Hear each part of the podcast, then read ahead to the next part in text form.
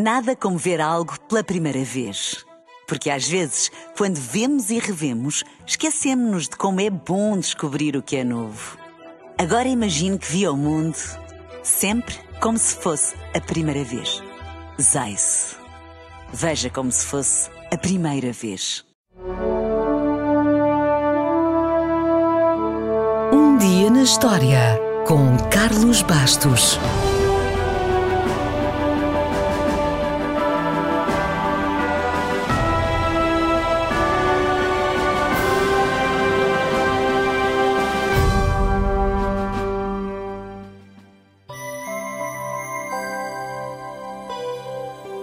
Talvez não saiba, mas o álbum Thriller não foi o único trabalho de Michael Jackson lançado em novembro de 1982.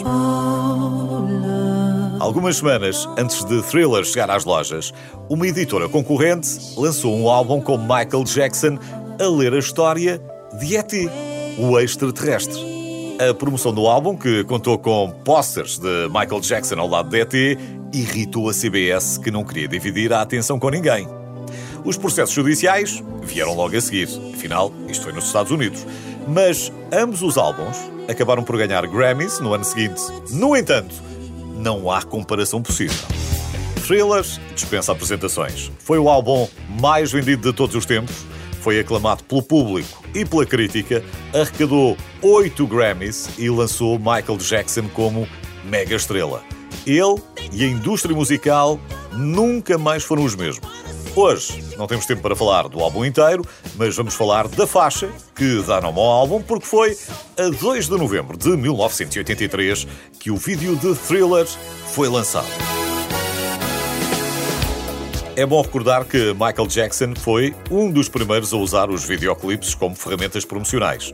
Os vídeos de Billie Jean, Beat It ou Thriller merecem todo o crédito porque transformaram os videoclipes numa forma de arte séria. O seu sucesso definiu o padrão para toda a indústria musical.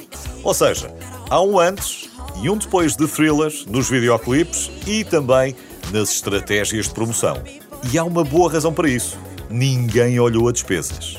John Landis, o realizador de Um Lobisomem Americano em Londres, foi o escolhido, por razões óbvias, para ficar à frente do projeto e criou um filme de terror musical com quase 14 minutos. O vídeo foi o mais caro na altura custou meio milhão de dólares, uma quantia impensável para um vídeo musical nos anos 80. Só que a editora não queria pagar. E a MTV tinha uma política de nunca pagar por videoclipes. A solução engenhosa foi esta. Fizeram um making-of de 45 minutos de thrillers e conseguiram que a MTV e uma distribuidora pagassem 250 mil dólares cada uma pelos direitos de exibição do making-of e não do videoclipe. Ainda assim, poderíamos pensar: como é que a MTV iria passar um videoclipe de 14 minutos? A verdade é que passou. Aliás, no auge da popularidade da música, a MTV exibia o vídeo de thriller duas vezes por hora. De entre as personagens que entraram no vídeo, vale a pena destacar Ola Ray, a atriz que fez namorada de Michael, Ola foi Miss Junho da Playboy, em 1980, e teve a sorte de, nessa altura, dizer que um dos seus artistas favoritos era Michael Jackson.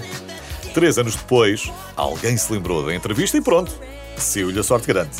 Curiosamente, outra estrela bem mais famosa e que dançava muito melhor também esteve quase para entrar no vídeo de Thriller. Sabe quem? A lenda de Hollywood, Fred Astaire. Fred Astaire era um grande fã da dança de Michael Jackson e o próprio Michael ensinou Fred Astaire a fazer o moonwalk durante o ensaio nas gravações. Mas se a lenda da dança de Hollywood não entrou em thrillers, a lenda dos filmes de terror entrou. Conta-se que, quando Vincent Price gravou a sua voz, ele fez uma espécie de rap com o texto. Infelizmente, essa parte não foi aproveitada e desapareceu. Vincent Price, que era um senhor, só precisou de dois takes para gravar o texto, mas fez um bom negócio. Deram-lhe a opção de ficar com uma porcentagem dos lucros do álbum ou de receber imediatamente 20 mil dólares.